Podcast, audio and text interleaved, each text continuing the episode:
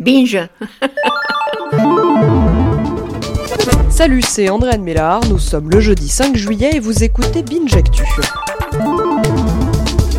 Une édition un peu particulière aujourd'hui. Ces derniers temps, Internet est partout, à la fois ami qui nous veut du bien, mais ennemi en même temps. Bête curieuse et surprenante qui permet finalement bien des choses. Du coup, parlons Internet.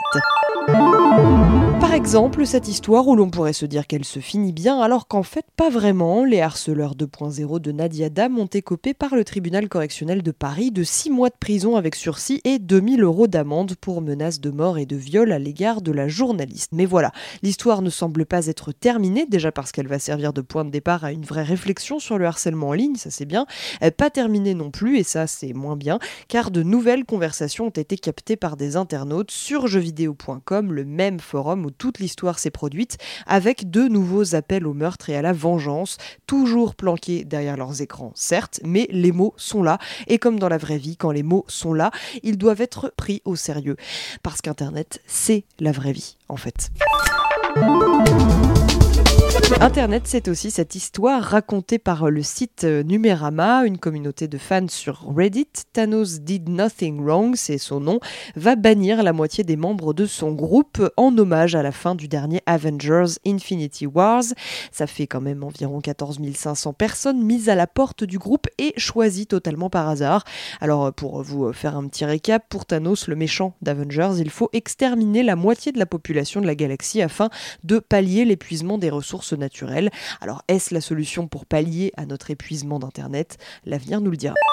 Internet, c'est aussi l'art de s'emparer d'un thème et de le détourner. Neymar est au centre de moult parodies en ce moment sur la toile. En effet, le joueur a une petite tendance à surréagir quand on lui fait mal. Parmi les parodies, Mbappé qui court vers le but, Neymar qui roule à ses pieds, Neymar qui roule en boule d'une colline, les techniques de roulade de Neymar décryptées, Neymar qui fait un strike, Neymar à qui l'on met des roulettes pour ne plus qu'il tombe, etc., etc.